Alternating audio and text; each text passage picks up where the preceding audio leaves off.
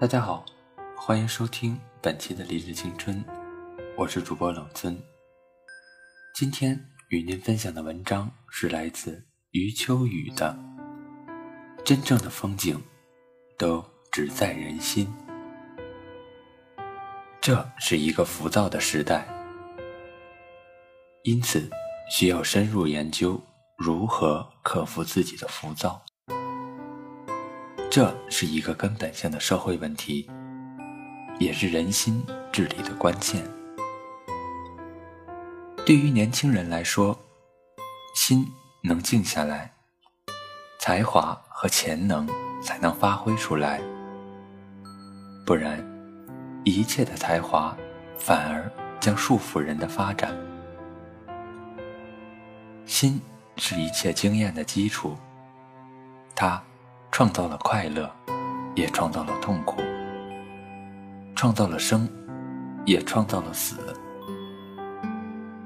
心的第一个层面是凡夫心，这是会思考、谋划、欲求、操纵的心，会暴怒的心，忧郁不定、反复无常的心。但此外，我们还有心的本性，这是永恒的，不被死亡以及任何外界事物触及。说到底，心性就是万事万物的本质。历史上的圣人先哲，用了不同的名词来修饰他们所悟到的真理，但。他们都是阐述基本的心性。基督教徒称之为罪，印度教徒称之为凡，佛教徒称之为空。所有的宗教都肯定有一个基本的核心，并要求他的教徒用一生演化和体悟这个核心。这核心就是心性。现代的文明给了我们无穷多的好处，让我们认识了无限复杂的世界。但是，另一个方面远远不如我们的祖先，那就是对心灵的认识。心理学家们把人的思想和情绪。进行极其繁琐的分析，这样分析的结果是将人描绘成了充满矛盾、无限复杂的黑洞，并非说这种理论不对，而是这些理论的出现，正标志着现代文明一种令人堪忧的倾向。我们正越来越远离单纯的、清澈的。心灵，我们平时被种种情绪、思想和欲望所主宰，但是有些时候，我们依然能极其清晰的、极其深刻的感受到自己的心灵。可能是在欣赏一支美好的曲子，可能。是在宁静清澈的大自然流连，可能是在品尝着日常生活的点点滴滴。当我们看到雪花飘然落下，或看到太阳从山后缓缓升起，看到一束光线神秘飘渺地射进屋里，都可能让我们瞥见自己内心深处。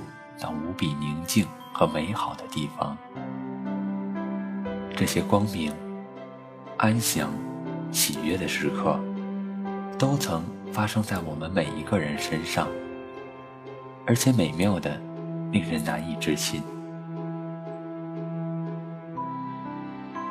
欲望使我们存在，而心灵决定我们存在的品质。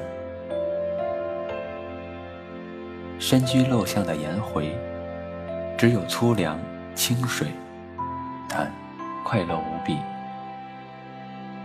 宗教的苦行者，可以在极其恶劣的生存条件下，感受到常人难以感受到的幸福。是的，幸福本身不由你获得多少决定，而是决定于你感受到了多少。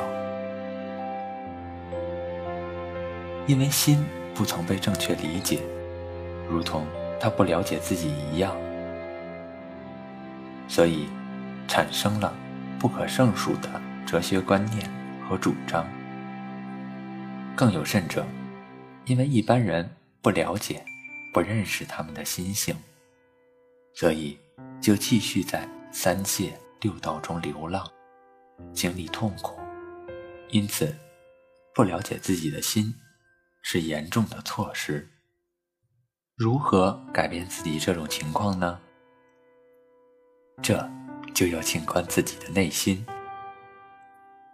这看似简单，其实却代表着一种生活态度的改变。从向外看，转为向内看；从关注向外的索取、追求，到凝神抚触自己的内心生命。这对于大多数人来说是一种全新的体验。我们回避向内看的生活，因为一般人总有对自己内心的恐惧，更因为我们认为。这不重要。留恋刺激、热闹、嘈杂、忙碌的生活，在这急功近利的世界，向内看，被人认为是一种怯懦和消极的行为。是的，我们埋怨着过于繁忙的生活，却继续忙碌着，为了能付得起钱去休闲。也就是跟着旅行团到某个同样人声鼎沸的地方走马观花。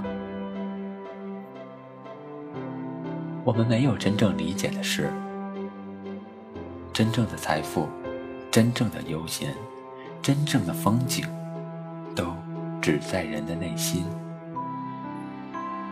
任何这些景象，都可以打开人的心灵，认识到。世界上无边无际的苦难，让人从这里了解到这世界广大深远的痛苦，让人的爱在这一刻启动。慢下来，其实很多人的生活都是慌乱、浮躁的，几乎没有时间来回味。感悟生命的美好，将节奏慢下来，与自己灵魂互赖的人一起精致的生活。每日抽出一点时间，凝神静观，重新回到我们本初的生命，赤子之心，在愤怒、贪婪、嫉妒、烦恼。怨恨、欲望、恐惧、焦虑和纷乱时，仔细想想，这些是否值得？人有时候得到了某些可以计算得到的好处，却污染了生命源头的活水。这是一种什么样的损失呢？在记忆中。回想那些给过我们挚爱、关切、帮助的人，重温每一个爱的细节，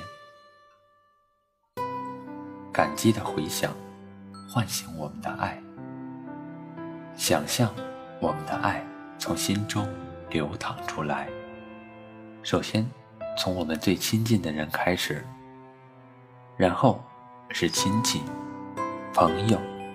熟人、同事、邻居，然后是陌生人，甚至我们不喜欢或难以相处的人，甚至是我们视为敌人的人。最后，让我们的胸怀在爱中变得越来越广。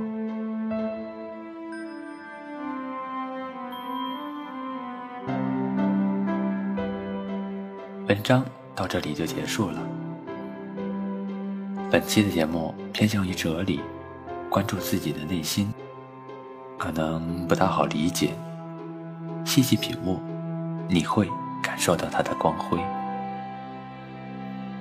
最近老尊在读佛学的书，讲的就是修心，平静才能踏心做事。希望你懂。好了，本期的节目到此结束。如果您想和我沟通，欢迎在下方留言，或者关注微信公众号“励志青春路”。我们下周二见。